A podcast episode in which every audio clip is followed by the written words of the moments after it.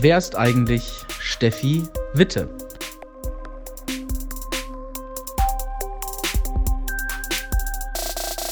Bei mir am Telefon ist Stefanie Steffi Witte. Sie ist ähm, Journalistin bei der Neuen Osnabrücker Zeitung. Kennengelernt habe ich sie vor einigen Jahren, ich glaube es war 2015, im Grand Hotel beim Disco Bingo. Danach waren wir irgendwie bei Facebook befreundet und dann ähm, hat sie ähm, 2017 einen Artikel geschrieben über das Projekt Friedenskirche, die Kooperation der Freien Evangelischen Gemeinde und der Jugendkirche. Steffi, erstmal Hallo. Hi, Tom. Steffi, was hast du gedacht, als du damals über diesen, für diese Re äh, Reportage recherchiert hast, als du bei uns im Gottesdienst warst? Was war so dein Eindruck? Mm, ganz schön hip, ganz schön freundlich, äh, irgendwie eine gute Stimmung. Mm, ja, und das war so das. Und, und das, das Kritische, was vielleicht auch nicht so in dem Artikel durchgekommen ist, was, wo würdest du sagen, hm, war nicht so deins? Oh, da, da müsste ich tatsächlich nochmal in den Artikel reingucken, um mich zu erinnern. Das, das könnte ich jetzt gar nicht so beschreiben. Okay. Du schreibst ähm, als Journalistin bei der Neuen Osnabrücker Zeitung. Wie ist so dein, dein Werdegang gewesen als Journalistin? Hast du irgendwie das studiert und es war von vornherein klar, du willst zur Zeitung?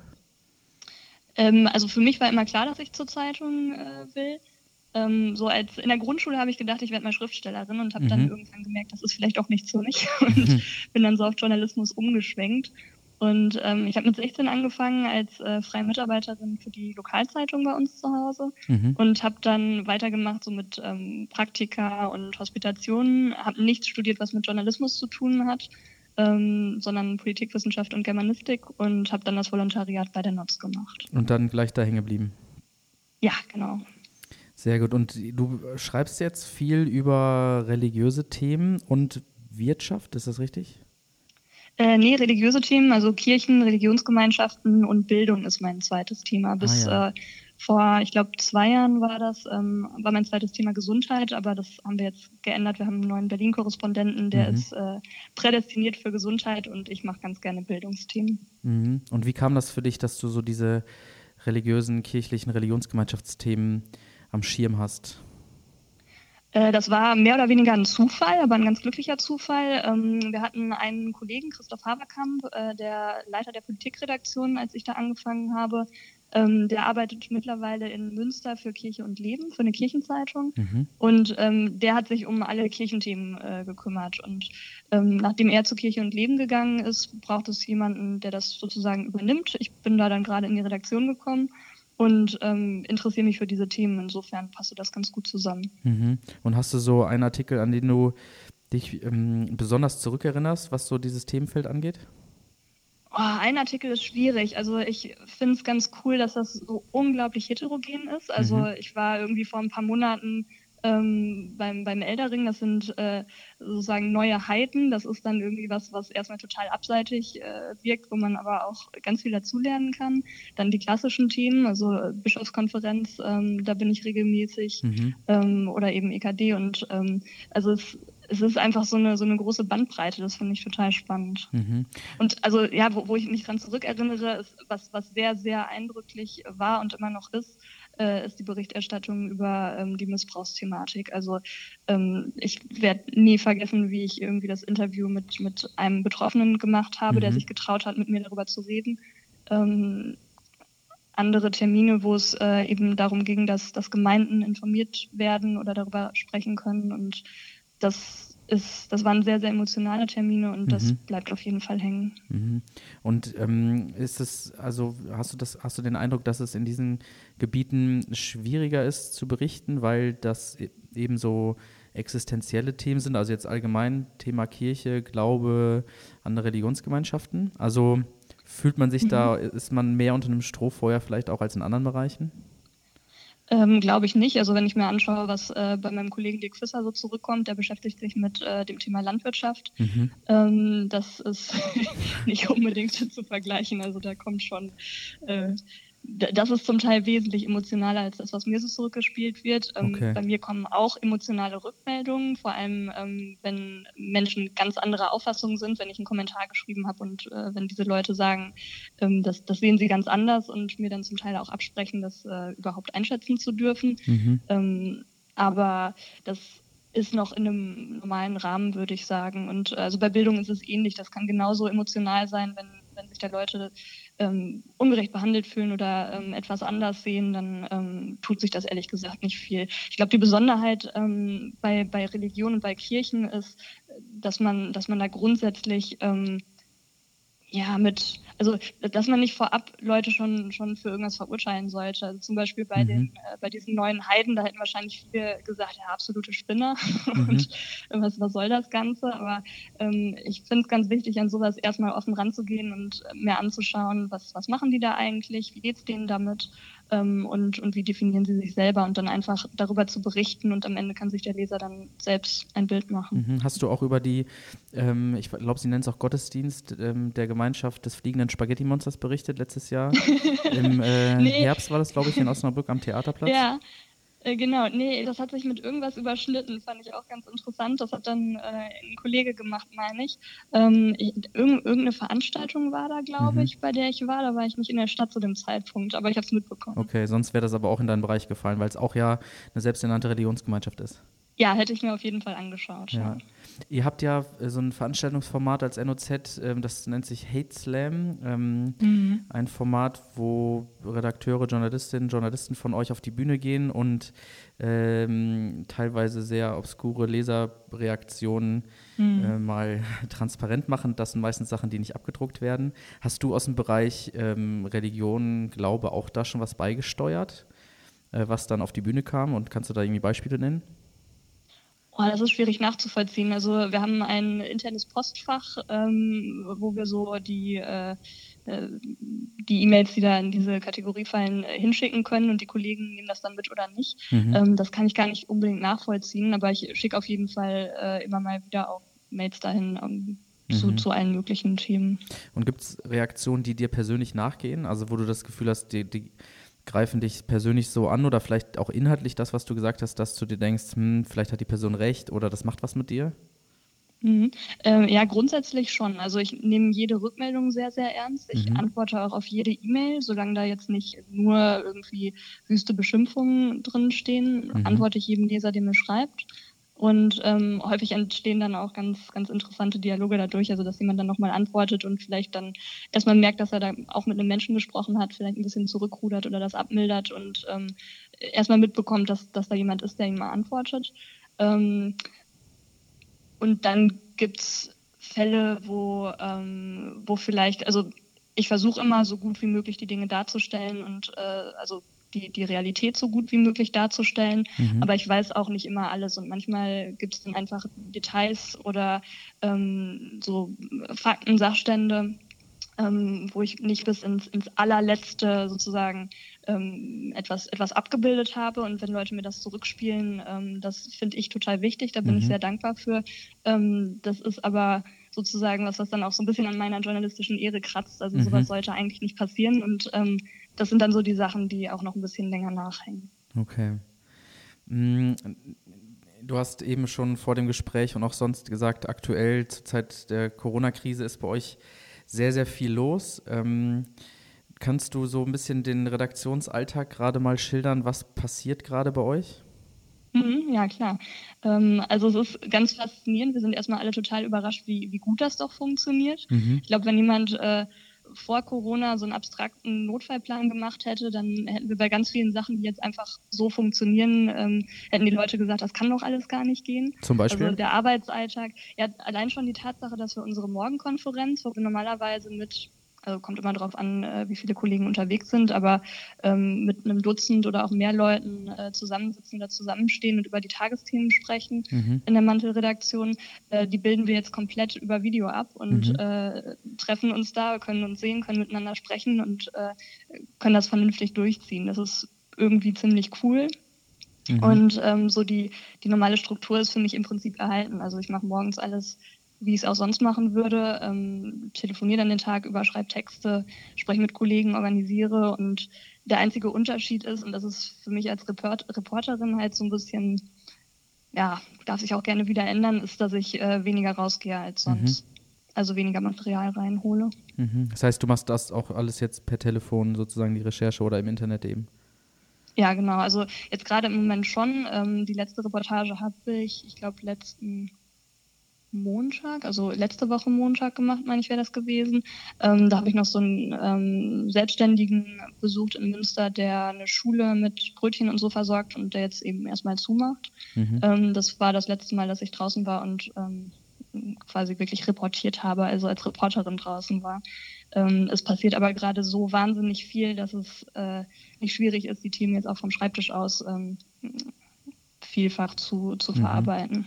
Wir haben ja eine Sache gemeinsam, Teil unserer oder Hauptteil unserer Arbeit besteht darin, Texte zu verfassen. Ich verfasse meistens Texte, die ich dann nochmal äh, als Predigt präsentiere sozusagen und ähm, ich kann mir vorstellen, dass mh, sich die Arbeitsweise zum Teil ähnelt. Ich habe halt ähm, meistens ein Thema oder einen Predigtext, wo ich dann von ausgehe, ähm, irgendwie Brainstorming-Phasen habe, ähm, mit dem Text mhm. schwanger gehe in meinem Kopf sozusagen und am Ende entsteht so ein Text. Kannst du so ein bisschen skizzieren, wie ist es, wie, mh, hm, was passiert, mh, hm, bis so ein Text von dir abgedruckt wird? Ähm, also mhm. eher so die inhaltliche Seite, was du machst, nicht so sehr die technische Seite. Mhm. Äh, das kommt tatsächlich ganz krass auf den Text an. Also wir haben äh, jeden Tag mehrere Kommentare in der Zeitung. Mhm. Ähm, das schreibe ich anders, als ich eine Reportage schreiben würde. Also bei einem Kommentar habe ich im besten Fall eine Expertise, dann überlege ich mir, was ist das Thema, was sind die Fakten, auf die ich an dem Tag dann reagiere. Ähm, skizziere mir so ein bisschen, was ich sagen will, was die Argumente sind mhm. ähm, und schreibe das dann einfach unter. Das geht im besten Fall relativ fix. Mhm. Und dann gibt es aufwendige Reportagen, für die ich ähm, manchmal vielleicht auch mehrere Monate recherchiere und immer wieder so ein bisschen Material reinhole, das in meinem Kopf so durchweike, durchgehe, durchdenke und ähm, irgendwann entsteht dann ein Text daraus. Das ist der schwierigste Schritt, weil ähm, also wenn ich unterwegs bin und, und, mir ein Thema anschaue und mit, mit Menschen zu tun habe und notiere, dann habe ich meistens schon ein ganz gutes Gefühl dafür, ist das jetzt richtig gutes Material oder ist das so irgendwie Durchschnitt kann man aufschreiben, aber ist jetzt nichts, was, was am Ende wahnsinnig glänzt. Und bei dem richtig guten Material ist halt die Herausforderung, das dann auch so auf Papier zu bringen, ähm, dass der Leser das am Ende versteht. Und mhm. das ist sozusagen, dass, dass der Text dem Material und, und dem Thema gerecht wird. Mhm. Und hast du Texte gehabt, die sozusagen deiner eigenen Redaktion nochmal zum Opfer gefallen sind, wo du gemerkt hast, du musst ihn mal komplett umschreiben oder auch der Redaktion anderer zum Opfer gefallen sind? Mm, nee, eigentlich nicht. Also was natürlich passiert ist, ähm, ich neige dazu, Texte ein bisschen länger zu schreiben. Mhm. Das ist so online kein Problem, aber. Das ist auch bei Pastoren ähm, in, manchmal in der Fall. Ja, und ähm, das, das kann ich auch total gut rechtfertigen. Das nützt mir nur in Print nichts, wenn die Seite schon voll ist und dann für mich eben ein begrenzter Platz da ist. Mhm. Aber da habe ich ganz fantastische Kollegen, wenn ich dann das selbst nicht hinkriege, das ähm, zusammen zu streichen, dann helfen die mir auch dabei. Insofern, mhm. da finden wir immer eine Lösung. Aber dass jetzt irgendwie ein Text, äh, sorry, dass ein, dass ein Text irgendwie weggefallen ist, das ist noch nie passiert. Mhm. Äh, du hast heute am Tag der Aufzeichnung am 27. März einen Kommentar geschrieben ähm, in der Neuen Osnabrücker Zeitung zum Thema äh, Gottesdienstverbote. Geteiltes Echo auf Gottesdienstverbote mhm. ist die Überschrift des Artikels. Ähm, und jetzt aktuell sind ja auch alle kirchlichen Versammlungen natürlich verständlicherweise verboten. Ähm, und ich habe das gelesen und ich habe mich gefragt, ist das tatsächlich so, dass das Echo wirklich paritätisch geteilt ist? Ähm, in diesem Artikel werden dann so, so, irgendwie aus Kommentarspalten von Internetseiten äh, Nutzer zitiert und mhm. so. Also hast du da recherchiert, wie das hier in Osnabrück zum Beispiel ist, dass sich Leute nicht daran halten oder ähm, sind das Ausnahmemeinung? Mhm. Ähm, ja, das habe ich äh, mich gestern auch gefragt. Der Ausgangsartikel, den ich ja kommentiert habe, das ist äh, eine DPA-Zusammenfassung. Mhm.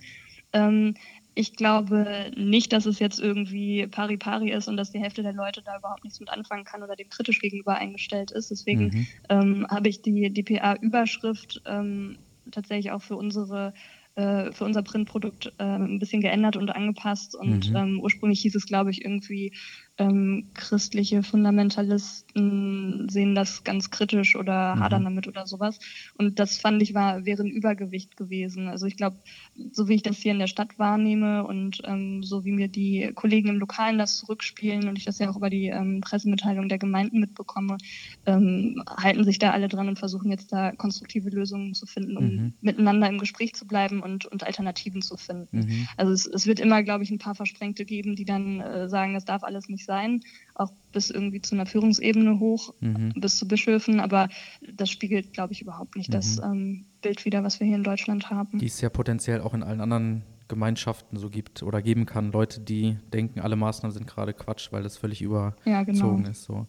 Ich kann mir vorstellen, dass du einen guten Überblick darüber hast, wie gerade so die Religionsgemeinschaften, vielleicht hier in der Stadt, aber auch im Land, Niedersachsen zum Beispiel, ähm, so auf diese Situation reagieren. Also ich weiß jetzt von vielen Gemeinden und Kirchen, was sie so anbieten. Wir als Gemeinde äh, haben jetzt mit Zoom gestartet, einen digitalen Gemeinderaum. Da wurde jetzt heute Morgen um 11 äh, ein Sportangebot. Gestern Abend haben wir digitale Kneipe gemacht. Heute Abend gibt es ein Gebetstreffen, mhm. Sonntag Gottesdienst so.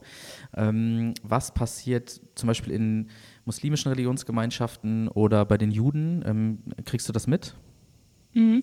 Ähm, ja, das ist tatsächlich gerade ähm, gar nicht so leicht, das alles auf dem Schirm zu haben, weil es einfach so viel ist. Mhm. Ähm, was ich mitkriege, ist, es äh, kommen ähm, sehr, sehr, sehr viele Pressemitteilungen von einzelnen Gemeinden, aber auch von kompletten Religionsgemeinschaften äh, an, die dann sagen, was sie alles machen zu bestimmten Zeiten oder auch regelmäßig, ähm, was für Hotlines geschaltet sind, mhm. welche äh, Gottesdienste es gibt und die dann gestreamt werden.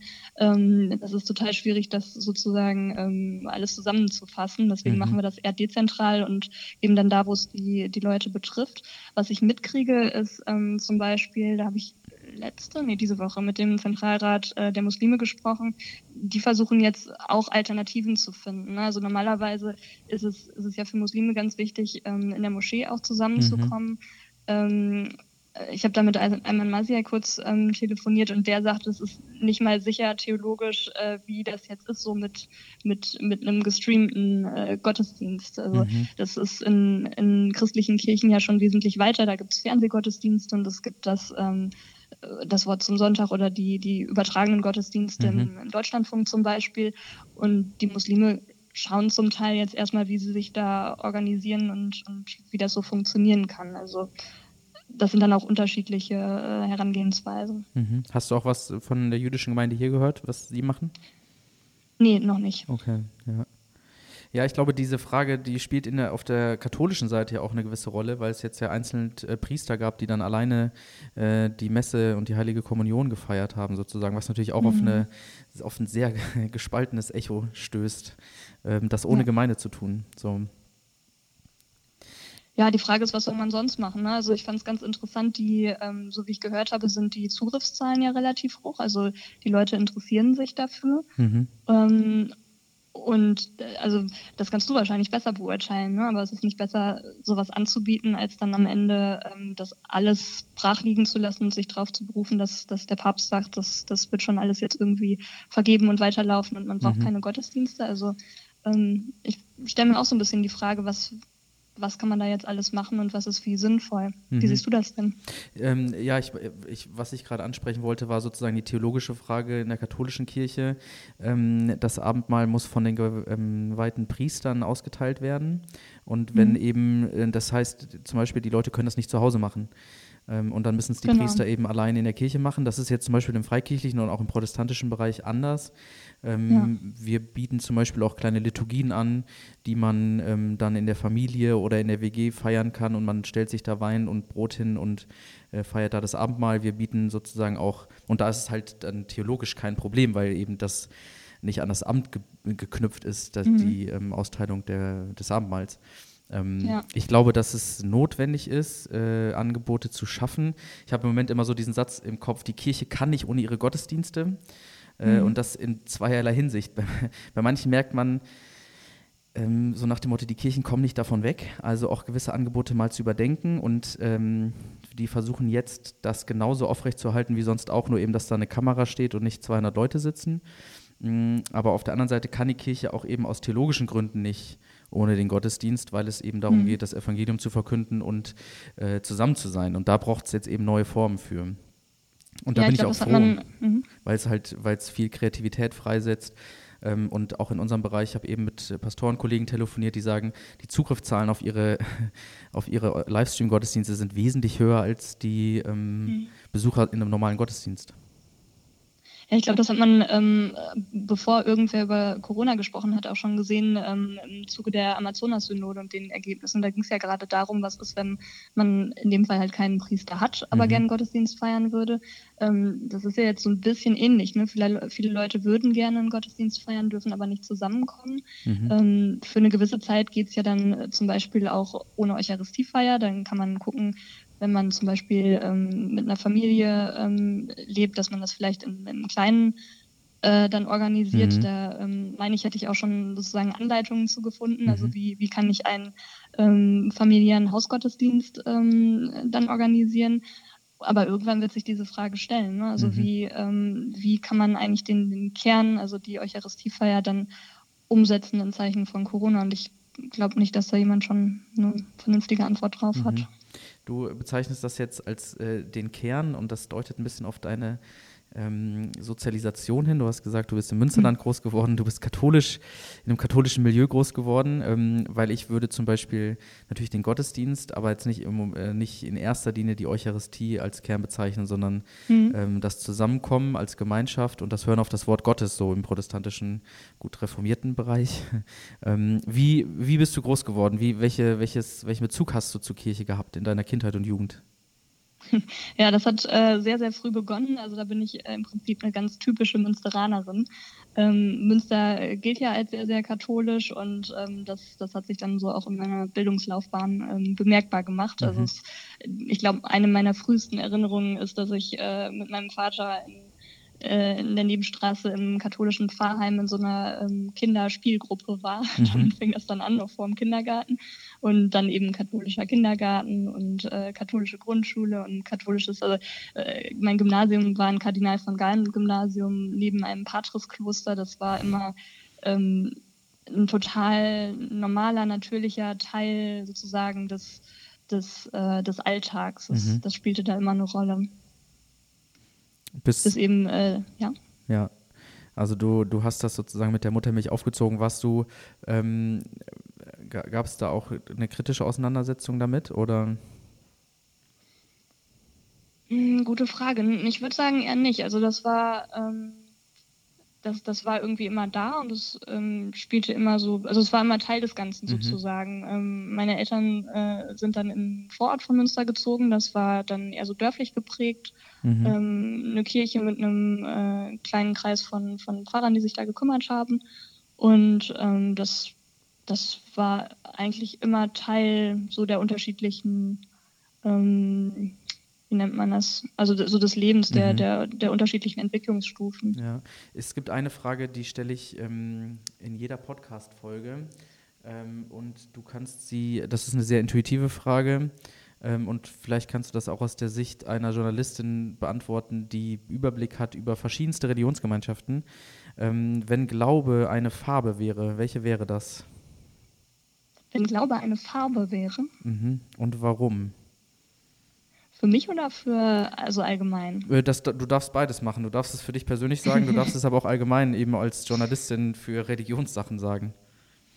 Also das, das ist jetzt wahrscheinlich nicht allgemeingültig, aber für mich wäre es lila, denn ich habe, das trage ich gerade auch, ich habe einen äh, lila Schal, den ich total gern habe mhm. und den habe ich häufig um. Und ähm, tatsächlich, wenn ich in der Redaktion sitze oder irgendwie unterwegs bin, dann sprechen mich total häufig Leute darauf an. Und, Sie denken, du wärst äh, von den Lutheranern. Genau, genau. Halten das äh, für, für entweder ein politisches häufig, aber auch für ein religiöses Statement. Deswegen äh, wäre die erste Farbe, die ich damit assoziiere, die irgendwie dann von außen assoziiert wird, ja. ist lila. Spannend. Und ich glaube, vielleicht es, gibt es auch Zuhörerinnen und Zuhörer hier, die dann lila sofort mit VfL Osnabrück ähm, identifizieren ja. würden und das vielleicht auch als nicht als Religion bezeichnen würden, aber was ähnliche, zumindest die Religionsgemeinschaft ähnliche, ähnliche Aspekte hat und ähnliche Erfahrungen, genau. Ja. Hm, ich habe dich vor ein paar Wochen äh, angeschrieben, dass ich eine Idee habe für ein neues Format. Ähm, mhm. Ich habe einen Podcast gehört, der heißt Unter Pfarrerstöchtern. Da unterhält sich Sabine Rückert, stellvertretende Chefredakteurin der Zeit, bekannt aus dem ähm, Podcast äh, Zeitverbrechen, mit ihrer Schwester, ähm, Theologieprofessorin in, in Erlangen, glaube ich, oder ja, ich glaube Erlangen. Ähm, und die halten, unterhalten sich über Bibeltexte. Ähm, Und ich fand es spannend, dass sozusagen es scheinbar ein öffentliches oder ein, vielleicht ein gesteigertes Interesse daran gibt, sich über die Texte aus der Bibel auszutauschen, ähm, diese Texte mal so abzuklopfen, in welchem Kontext sind sie entstanden, ohne das jetzt direkt in einem kirchlichen Kontext zu tun.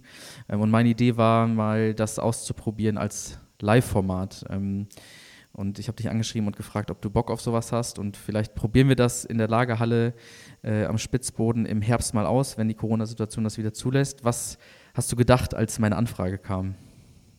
Äh, cooles Projekt. Also ich habe ja gesagt, ich habe Germanistik studiert. Ein Teil mhm. davon ist Literaturwissenschaft. Ich liebe Bücher und ich liebe auch irgendwie darüber zu reden und das auszulegen. Und ich beschäftige mich beruflich und privat mit Religionen. Insofern ähm, kamen da mehrere Sachen zusammen, auf die ich persönlich einfach mega Bock habe. Und mhm. ähm, ja, das äh, ich fand, das, ist ein, das war eine coole Projektidee und ich hätte richtig Lust drauf, das umzusetzen. Hast du ähm, als ich dich gefragt habe, oder vielleicht jetzt so spontan Text aus der Bibel, über den du gerne mal ins Gespräch kommen wollen würdest? Aus literarischer Sicht, aus religionsgeschichtlicher Sicht, wie auch immer? Ah, ja, gute Frage. Also ähm, es gibt ja so Texte, mit denen man mehr zu tun hat als mit anderen. Hm, ich habe mir das noch nicht so genau überlegt, aber es gibt vielleicht den einen oder anderen Text, der spannend sein könnte. Vielleicht ähm, mal nicht so das Klassische, sondern mal schauen, was das Alte Testament so zu bieten hat mhm. und was man daraus machen kann. Und das, das scheint alles so weit weg. Aber ja. ähm, jetzt gerade arbeite ich an einem äh, Text. Ich mache ein, ein Interview mit äh, einem Professor, der ähm, sich mit der Theodizee-Frage beschäftigt. Und ähm, äh, da muss ich jetzt gerade die ganze Zeit an das Buch Hiob denken, mhm. das ich, glaube ich, das letzte Mal ähm, auf dem Gymnasium behandelt habe im Rallye-Unterricht. Mhm. Ähm, sowas finde ich total spannend, also wo es dann auch ein bisschen komplexer wird, wo ähm, du unterschiedliche so redaktionelle Verschränkungen hast und ähm, mhm. aber ganz, ganz basale Fragen gestellt werden. Sowas finde ich spannend. Ja, spannend. Das ist ja dann auch direkt ein sehr äh, existenzielles Thema, wenn es darum geht, warum ja. Leid und warum passiert mir äh, bestimmte Dinge. Ähm, ich habe gerade spontan an ähm, die Geschichte zum Alten Testament gedacht, wo Daniel in die Löwengrube geworfen wird. Das mhm. hat den Hintergrund, dass mein Sohn findet Löwen gerade total spannend. Wir sind öfter schon im Osnabrücker Zoo gewesen und dann steht er davor und macht etwa so. Bah! Und äh, wenn wir dieses Buch uns anschauen, das ist so ein ganz kleines Buch, äh, findet er das immer total schön, wenn die Löwenseite kommt und er diese Löwen anbrüllen kann. Ähm, okay. Vielleicht wäre das auch noch eine Geschichte, die man irgendwann mit ähm, mit aufnehmen kann. Es ist aber auch nicht eine Fall. ganz leichte Geschichte. Was passiert diesem Daniel da in, diesem, dieser Löwengrube? Ähm, vielleicht können wir auch offen sagen, dass wir noch so uns gerade fragen, äh, wer noch Teil unseres Ensembles sein kann, sozusagen, wer Lust hat, mhm. sich mit uns darüber zu unterhalten. Wir haben verschiedene Ideen. Ähm, was denkst du, welche Person bräuchten wir noch? Und vielleicht gibt es ja eine Person, die zuhört und sagt, ich bin auf jeden Fall dabei. Ja, das, das wäre natürlich optimal, dann müssen wir nicht weiter suchen. ähm, ja, wir hatten ja schon mal drüber gesprochen. Also ich glaube, es wäre ganz wichtig, dass das jemand ist, der eine gewisse Affinität zum Thema hat. Also mhm. jetzt äh, da was mit anfangen kann und Bock hat, darüber zu sprechen. Ähm, wir hatten ja mal überlegt, ob das vielleicht ein Kulturschaffender sein könnte. Das könnte ich mir echt gut vorstellen. Das, mhm. das würde uns wahrscheinlich auch ganz gut äh, ergänzen. Mhm. Ähm, was hast du denn sonst noch für Ideen? Ja, also ich glaube, das fände ich spannend. Wir hatten ja überlegt, irgendwie in Richtung Schauspiel, Theater jemanden zu haben, der dann auch entsprechend die Texte performen kann. Ja, genau. Ähm, genau, eine Affinität zum, ähm, zum Thema Bibeltexte sollte irgendwie da sein.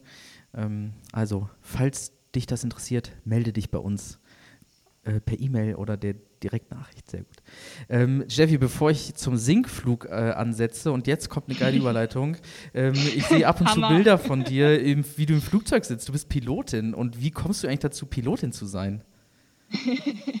ja, irgendwie ist da am Ende auch wieder die Notz ein bisschen mit dran schuld. ähm, ja, ich habe also ich habe einen hab Schein, ähm, ich darf Ultraleichtflugzeuge ähm, fliegen. Ja. Ähm, mein Mann hat auch einen, der darf zusätzlich auch noch Segelflugzeuge fliegen. Das ist mhm. ganz cool. Und ähm, das fing an, als ich als äh, Volontärin in Bad Essen war, habe ich eine winzige Meldung in, in der Printzeitung gesehen und da stand drin, ich weiß gar nicht, irgendwas Tag der offenen Tür oder irgendeine Info über den äh, Luftsportverein Wittlage. Mhm. Und dann dachte ich, aha, da gibt es einen Luftsportverein, das hat mit Flugzeugen zu tun, finde ich cool, gehe ich mal hin, mache ich eine Reportage drüber. Mhm. Und dann bin ich hängen geblieben. Also seitdem äh, bin ich da Mitglied im Verein und ähm, habe dann den, den Flugschein da gemacht und hänge ähm, im Sommer total viel am Segelflugstart rum und mhm. da verbringen wir im Prinzip unsere Wochenenden. Und ja, sind und entweder in der Luft du, oder unten und essen oben. Dann seid ihr da und dann steigst du ins Flugzeug, fliegst zwei Stunden durch die Gegend und landest wieder. Oder was? Wie stelle ich ja, mir also das als man, Hobby vor? also ne, es ist ein Unterschied zwischen Motorflug und Segelflug. Beim mhm. Segelflug ist ja das Ziel, möglichst lange oben zu bleiben mhm. und äh, einfach durch die Gegend zu fliegen, da wo gerade Thermik ist. Äh, da fliege ich auch nur mit, macht aber auch super Spaß. Ähm, und beim Motorflug äh, kann man auch einfach irgendwie mal ein bisschen durch die Gegend gondeln und mal irgendwie über den Dümmer und wieder zurück. Aber ähm, also man braucht ungefähr eine Stunde mit unserem Vereinsflugzeug bis zu einer Nordseeinsel. Das ist auch nicht Ach, verkehrt. Ja. Dann ist man mal so morgens hin und abends zurück. Das ist dann so der große Luxus. Spannend. Und du hast letztes Jahr Bilder gemacht vom brennenden Moor im, ich weiß, mhm. im Emsland, Ostfried, nee, wo war das? Im, im Emsland. Ne? Emsland. Ne? Ja. Äh, das war, da konntest du dann sozusagen berufliches und privates verbinden, weil ihr dann auch als Zeitung ja. darüber berichtet habt. Jo, das war eine ganz interessante Aktion. Das war, als wäre man da über einer Lava Vulkanlandschaft unterwegs und mhm. äh, unten irgendwie diese winzigen Feuerwehren, die versucht haben, die, diesen riesigen Brand zu löschen. Das war super spannend und ich meine, wir hätten da auch die ersten Luftbilder dann gemacht. Hinterher gab es noch Drohnen und ich weiß gar nicht, ob es noch Hubschrauber gab, da gab es dann auch offizielle Bilder, aber das war noch relativ äh, früh und da haben wir dann mhm. mal geschaut, wie das sich eigentlich von oben darstellt. Das und, war eine spannende Aktion. Und dürftest du mich mitnehmen als äh, Beiflieger sozusagen? Ja.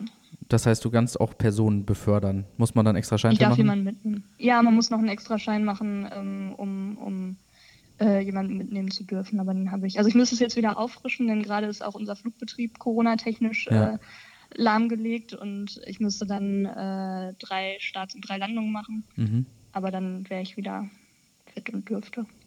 Spannend. Gut zu wissen. Ich danke dir ganz herzlich. Kannst du mal vorbeikommen. Sehr gut, das mache ich sehr gerne. Wittlage, wo ist Wittlage? Ich, ich glaube, ich war noch nie da. Äh, Bohmsche? Ach, ah ja, die Ecke. Ich. Also mhm. ist, äh, an, der, an der Grenze zwischen Bohmsche und Bad Essen ist der Luftsportverein. Ah, okay. Sehr gut. Steffi, ich danke dir ganz herzlich für deine Zeit äh, und für den Einblick in dein berufliches und auch Stück privates Leben. Ähm, vielen Dank für das Gespräch.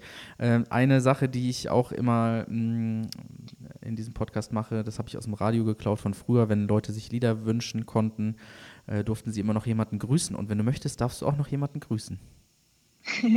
okay, äh, ich grüße meinen Mann, der äh, gerade sehr tapfer erträgt, dass ich mein Büro schon seit zwei Wochen zu Hause aufgeschlagen habe. Das funktioniert wirklich ganz fantastisch. Sehr gut. Sehr gut. Das ist schön, dass das klappt bei euch. Super. Alles klar. Ich danke dir. Mach's gut. Ich danke dir. Mach's gut. Ciao. Ciao.